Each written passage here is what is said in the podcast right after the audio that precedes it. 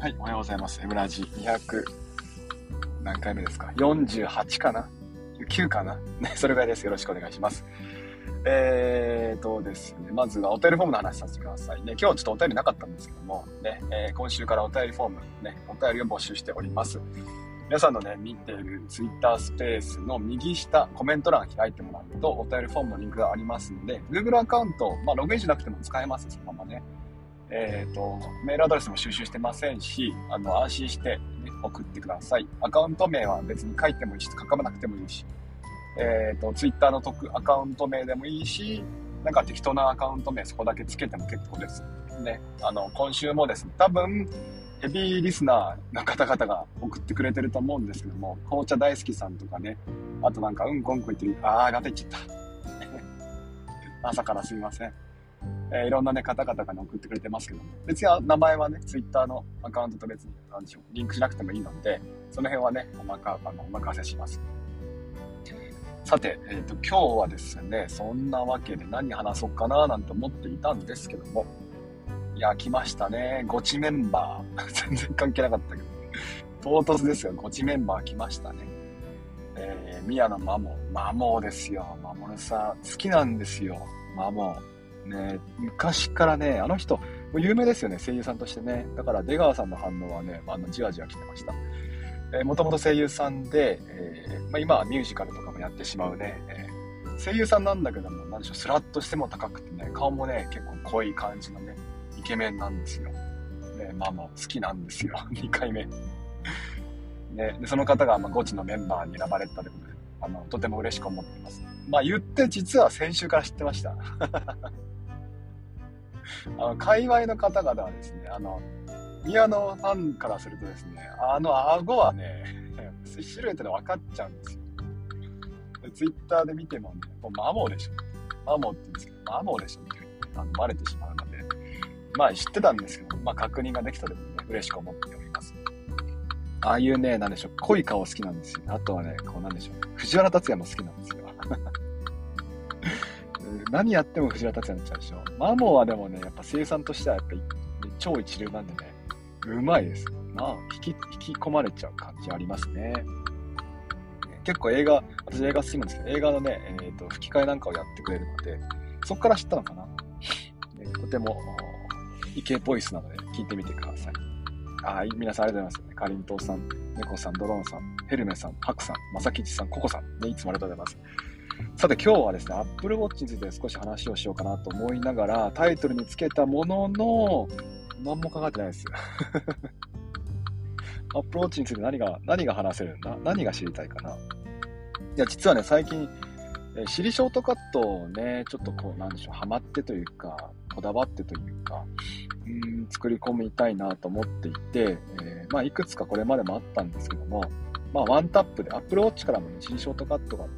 呼び出せるので、結構ね、重宝してるんですよ。で、Apple Watch、まあ、やっぱりいつでも、どこでもね、手元にあるっていうのが良さですよね。えー手元にも話しかけたりとか、ボタンをね、まあ、数タップすれば、ま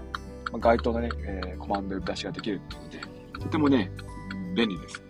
じゃあ、どんなこことやってるのかなっていう、じゃあ今日その辺その辺の話しますかね。まあ、後でなんかいつか、え需要があれば Twitter で、ね、まとめてみようと思っています。チリショートカット。まずはですね、私はメモです。ね、メモっていう風にね、呼び出すと、まあ、あの、タイトルもね、メモっていう登録してあるんですね。で、それ、そうそうすると何が起きるかっていうと、メモっていうだけで、えー、シリさんがですね、メモしてくれるんですね。で、その私のこの場合はね、このメモはリマインダーに登録してます。ちょっと珍しいと思うんですけども、普通メモって言ったらメモアプリじゃないですか。それをあえてリマインダーのインボックス、えーフォルダーの方にね、どんどんどんどん入れておくんですね。で、えーまあ、これまでもいろんなこう、ショートカットアプリを使って、えーショートカットメモをしてきたんですよ。例えばで言うと、まあ、あの私は結構、なんでしょう、まあ、聞いてくれてる方にとってはね、まあ、お馴染みかもしれませんが、まあでも使ったことないか、 Scrapbox とかね、あとは Obsidian とか Logseq とか、結構そういうね、メモツール、まあ、 Notion もしかりですけども、こういった、ね、メモツールをよく使っていて、そこに今書き込んでいるんですけども、そういったところに、まあ、音声入力とかあるいはテキスト入力をしたら、えー自動的にね、放り込んでくれるよっていうメモショートカットをいくつか作って、使っていたんですけど、最近はリマインダーにまたね、一周して戻ってきました。えー、メモするって言って、うんとね、まあなんか、ごちゃごちゃ言うわけですよ。で、そうすると、それがリマインダー登録されていて、インボックス、これは大事なんですね、インボックス。インボックスってのは、まあ、要は、何でも、何でもボックスって感じかな。メールで言うと受信箱。ね、とにかくまあそこにボンボンボンを入れておいて、まあ、週に何回かね、タイミングを見計らって、インボックスを眺めて、整理していく。メモした瞬間は、なんかこれが使えるか使えないかわかんないんですよね。このアイディア、ね、これは、あるいはこのやりたいこと、ね、本当にやりたいかどうかってわかんないんですけども、とりあえずメモしておきます。で、しておいて、後でインボックスを見たときに自分たちで、自分たちじゃない。私は複数いません。びっくりした今。なんだそれ。私がですね、自分がですね、まあそれを見返してですね、えこれはいる、いらないっていうふうに、まあ選別をしていくと。で、いるって思ったら、例えばそのやりたいこと、やりたいことであればいつやりますかっていうふうにね、リマインド登録してみたり、日付登録してみたりとか、あるいは欲しいものがあったらもう一回見てみて、で、でこれは本当に欲しいかどうか。で、あ今すぐ欲しいと思ったら買っちゃうし、もう少し考えようと思ったらそれをまた別のメモツールにね、移してっていうふうに、あえてこう 2, の2段階というか、段階をね、え踏んでメモアプリに残しておきます。まあ、そうすることによってね、とにかく何でもメモできるんですよ。これ話したいとか、これをね、えー、まとめたいとか、これ授業に使えそうだなって思ったもん、ボンボンボンこう放り込んでおいて、タグ付けなんかも何もしない。ね、で、後で自分がそれをする。ね、整理整頓していくって感じですかね。結構このメモツール、メモアプリを使う時の最初の障壁って、いろいろこうね、自分でフォルダ分けとかをするんだけども、うまくいかなくなっちゃうんですよ。このメモはどこに入れようかなっていうふうに考える時って億劫じゃないですか。でその億劫さが、まあ、面倒、ね、面倒さがですね、えー、まあ、メモツールから足を取られてしまう原因なんですけども、とにかく、まあ、何も考えずメモするっていうね、えー、段階、ね、なんでしょう、場所が作れると、そこにメモをして、で、整理整頓も必ずその後にやってきますね。メモをするっていうのは、アイデアを思い浮かぶ。で、メモをする。それと整理整頓するっていうのをやると、結構活用されされやすいんですよ。我々我々ね、結構ね、穴が、なつえー、メモをした瞬間に整理整頓をしたくなっちゃうんですよ。えー、例えば書類をスキャンしたら、そのスキャン、スキャン、えー、スキャンした、えメモをですね、あるいはこの書類を、どこに入れようかなってフォルダーで分けていくんですよね。分けようとするんですけども、結構これ、まあ、あ分かりやすい、ね、パターンであれば、うんと整理整頓はできるんですね。あのこれはこの授業とかね、これは職員会議とかっていうふうにフォルダ分けできるんですけども、アイディアとかこの、何でしょうね。とにかく、まあアイディア、アイディアっていうのは結構ね、分類が難しいんですよね。って考えると、ちょっとこのアイデアを思い浮かんだ瞬間にメモをする。でもメモするときに、あこれどどれに入れようかなって考えたらもうメモ忘れちゃうみたいな。アイデア忘れちゃうってことがね、まあ、結構あるんですよね。まあ、なんで、なるべくね、メモする瞬間の障壁、ハードルを下げておいて、とにかくメモをする。で、え整理整頓の時間も必ず作る。そういったものがあるといいと思います。ちなみに整理整頓のタイミングっていうのは、えー、まあ時間を作ってあげるといいと思います。私の場合は習字レビューっていうね、毎週1回、まあインボックス、ここでね、メモしたことっていうのを見返す時間を取っておくので、えー、そこでね、整理整頓をしていますね。まあ、その時間じゃなくても別に空いた時間にちょこちょこちょこちょこやってるんですけども、ね、リマインダーだとタップすれば消えてくれるんでね、結構便利ですね。あの、見、見てみると結構ね、あの、なんでしょう。なんだこれっていうアップ、ね、メモ結構あるんですよ。週に1回だと。で、先週やったメモって、なんでこんなメモしたんだとかね、あるんですけども、ね。まあ、そんな風にして、えー、整理整頓をしていく時間と、インプット、アウトプット、まあ、メモする時間っていうね、まあ、分けて、段階分けていくといいですよってお話です。でそれと、まあ、ちょっと Apple Watch から離れてしまうんですが、Siri のショートカットで言うとですね、これね、あの、内緒ですよ、皆さん。ね、後で私、もう、我が物顔でつぶやくので、実はですね、すごい便利な機能がありまして、例えば、ーんと、Twitter とか見たとしましょう。まあ、Twitter じゃダメか。じゃあ、ウェブ記事、ね、ネット記事を見たとしましょう。で、これ後で見たいなと思った時に、えー、Siri 呼び出してですね、これを覚えてって言うんですよ。これ覚えて。ああるいはこうメールとか見たときに、あ、これ後でリマインドしておきたいなってね、この返信を、例えば、あのー、なんかこん、私は古臭いんですかね。例えばメール見見ますよね。で、夜中にメール見たときって、夜中に返信したくないんですよ。だからなんか夜の11時、12時とかに返信するのがちょっと、なんか、なんでしょう、申し訳ないなっていう気になっちゃうんですよね。そんな時に、そのメールを見た時に、これを覚えてっていうふうに Siri ショートカットで登録してか、ショートカットじゃない、もうこれデフォルトであります。Siri 呼び出してこれを覚えてって言うと、えそれがね、メールのアドレスとか、あるいは、メールのアドレスじゃないな、そのそのメール自体とか、あるいは Web 記事のリンクとかをね、それごとリマインダーの方に登録してくれるんですよ。すごい便利。からメールなんかもこれ覚えてって言っておくとリマインド登録されて、で、えーと、例えばその場合はまあ明日の朝とかに、朝9時とかに時間を変更しておくと、朝9時になったらメールがこうポンとまた来て、リマインダーが来てね、で、メール返信、あ、そういえばこんなメモ昨日取ったわっていうんで、えー、リマインダーポチッと開いて、メモ、とメール、ね、タップすればメール開けます開けますから、これすごい便利なんですよね。で、ウェブ記事をそうやってリマインダー登録しとくっていうのは結構あるんですよ。メールってなかなかないんですよ。メールをリマインドしとくっていう。その便利なボタンとかもないんで、今のところ C ショートカットですね、Siri を使ってですか。ショートカットじゃないね、Siri を使って、これを覚えてっていう言葉を発して登録してるんですよ。もしこれね、なんかハックがあったら教えてください。これを覚えて。メールをリマインドに登録するね、えー、Siri ショートカットとか、そういったものがあれば教えてください。今いくつ紹介しました？とりあえず今、シリショートカットとして、えー、メモだね、メモをと紹介して、あとは、デフォルトの指示の機能としてこれを覚えてを、ね、紹介しました。で、じゃあね、あとはですね、寝るですね、寝る。ね、うち、我が家の電気ってリモコンなんですよ。ね、全部屋リモコンで、えー、あとはエアコンとかも、まあ、全部リモコンじゃないですか。でそれをですね、スイッチボットっていうね、なんでしょう。まあ、3000円ぐらい安いんですよね。スイッチボットっていう、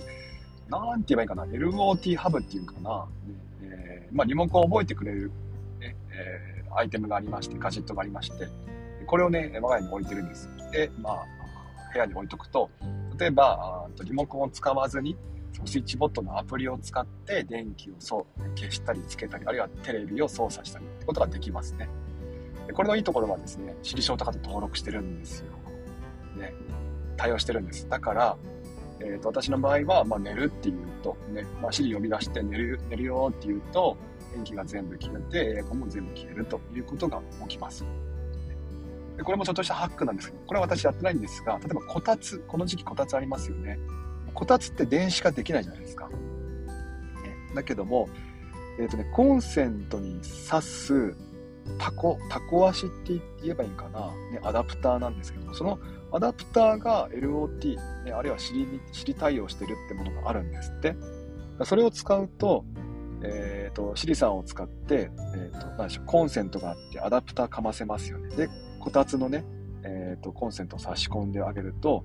電気は通常通ってるんですけども、ね、電気のそのオンオフがアダプターでできるんですね。なもんだから、例えばシリを使って、こたつつけてって言っておくと、こたつ自体のスイッチは常にオンにしておくんだけども、ね、えーと、コンセントの方の通電をオフにしておくと、こたつは切られるんですね。でこれを使ったハックがあります。こたつのオンオフですね。だ声を使ってこたつをね、えスイッチオンオフできるってことがあるんですね。ただ、一応ですね、あの、こたつって大体あの、何でしょう、手元にリモコンがあって、そのリモコンを使って温度調節するじゃないですか。だからそのリモコン自体はさすがにアナログなんでね、なかなかこう対応はしてないんですけども、まあでもスイッチのオンオフやるだけでもね、便利かなと思います。あとは我が家はそうですね、テレビ、ああとホーム、うんと、なんだっけ、Apple TV ですね。Apple TV もリモコンに接続されているので、スイッチボット使って操作しています。この辺はですね、実は先、去年、えー、何月でしたっけ ?9 月かな ?10 月かな？リモコンを手放す1ヶ月間っていう風にして、我が家ね、家中のリモコンを全部私は使用禁止したんです。私だけですよ。家族は使用 OK ですけど、使用禁止してみたんですね。っていう風にやってみたら結構いろんなことができるっていう風に気づいたというか、まあ、勉強してなったので、スイッチボットを使ってね、えー、新書とかと Apple Watch を使って、えーと、スイッチボットを経由し、家電を操作するってこともできます。アプローチ便利でしょ？結構ね、マイナーなんこの便利さってしかもなかなか伝わんないんだけども、でも便利なんですよ。あとは、そうですね、これは、うーん、つぶやくかどうかわかんないんですけども、ね、まあ、いつか言うかな、Apple Watch の今、コンプリケーションですね。ホームボタンね、何を使ってるかなって一応、話としてしておきますね。えっ、と、私の場合はこれなんだっけ？あ、モジュラーコンパクト、アクティビティデジタル、インフォグラフ。この3つですね。モジュラーコンパクトっていうのは、あと右上に大きなね、時計があって、左、ね、左上2つね、小さなコンプリケーションができて、設定できて、で、下にですね、と大きなコンプリケーションの設定ができるってやつですね。私の場合は右上はですね、デジタル表示にしておいて、秒針が、えー、すぐに見られるようにしております。デジタル表示なのはパッと見て何時何分か分かるってところ。それと、秒針結構先生にとっては大事じゃないですか。秒針。ね、あと何秒で終わるって。結構秒刻みのね、えー、何でしょう、授業をしておき しししがちですから、チャイムぴったし終わりにしたいんですよ。ぴったしじゃなくても、チャイム前に終わりにしたいので、結構死活問題なんですよ。なんでね、秒針はわかるようにしてあります。あとは左側ですね。あとはカレンダーとアクティビティリングと、下にはリマインダーですね。この辺を登録してます。これはモジュラコンパクト。アクティビティデジタルっていうのは、あの、でしょう、Apple Watch のアクティビティリングがね、あの大きく見えるやつ。で、デジタルですね。だ時間。このアクティビティデジタルの良いところは、これもね、秒針が、秒針つか何秒が見られるんですよね。デジタルでしかも。これはですね、通常学校に行くときは、まあ、それを使ってますね。うんと私の学校も結構そのアクティビティデジタルを使ってる人が多いです。これは便利ですよ。ぜひ使ってみてください。インフォグラフっていうのは、うんとね、いっぱいあるやつですね。あの、8つかな、コンプリケーション設定ができて、多分現状8つ、その、えっ、ー、と、インフォグラフが最大コンプリケーション設置できる、ね、えー、画面だと思います。ここにあるのは今のところ読み上げると、え気温、心拍数、カレンダー、リマインダー、えタイマー、ストップウォッチ、アクティビティリング、シリショートカットですね。まあ、この辺よく使いますよ。えー、というふうにして、まあ、あの、アップルウォッチですね。あ、吉野さんありがとうございます。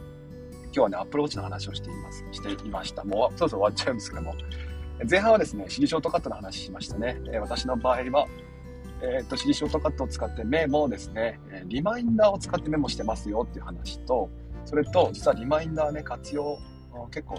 便利なところがあって、これ覚えてっていうふうに言って、言って、シリでね、シリにこれ覚えてって言うと、リマインダー登録してくれるんですよ。だから見てる画面、ね、ネット記事とか、あるいはね、メールとかね、そういったものを、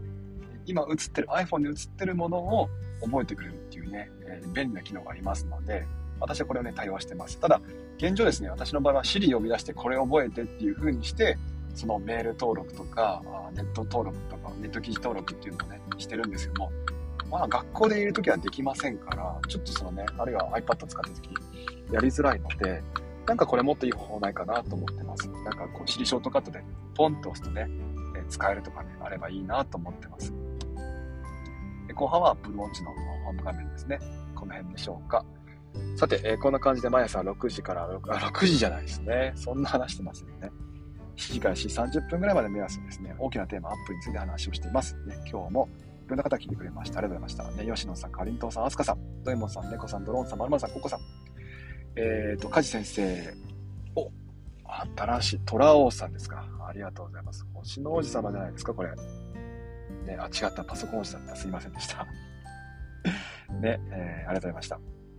お便りフォームね、作りました。右下、えー、コメント欄タップしてもらうと、リプにですね、えっ、と、お便りフォームを貼ってあります。で、お便りフォームは、まあ、Google フォームなんで、あの、アドレス、アドレスの収集もしてません、ません、知りません。えっ、ー、と、アドレスの収集もしてませんし、うーんと、なんだっけ、あとはアカウント名ですね。別に Twitter のアカアカウント名じゃなくてもいいです。匿名でも構いませんので、えー、ぜひね、なんかこの、今日聞いた質問、感想、ご意見、えー、等があればですね、遠慮なく送ってください。え、来週の月曜日にまたそれを紹介させてもらおうと思ってます。では、週の終わりですね。今日頑張れば明日、明後日お休みです。私はもう今日は消化試合ですね。のんびりといきますよ。皆さんもね、無理なく頑張り、無理を、無理ないこと、無理をしないことを頑張りましょう。じゃあ行ってきます。いってらっしゃい。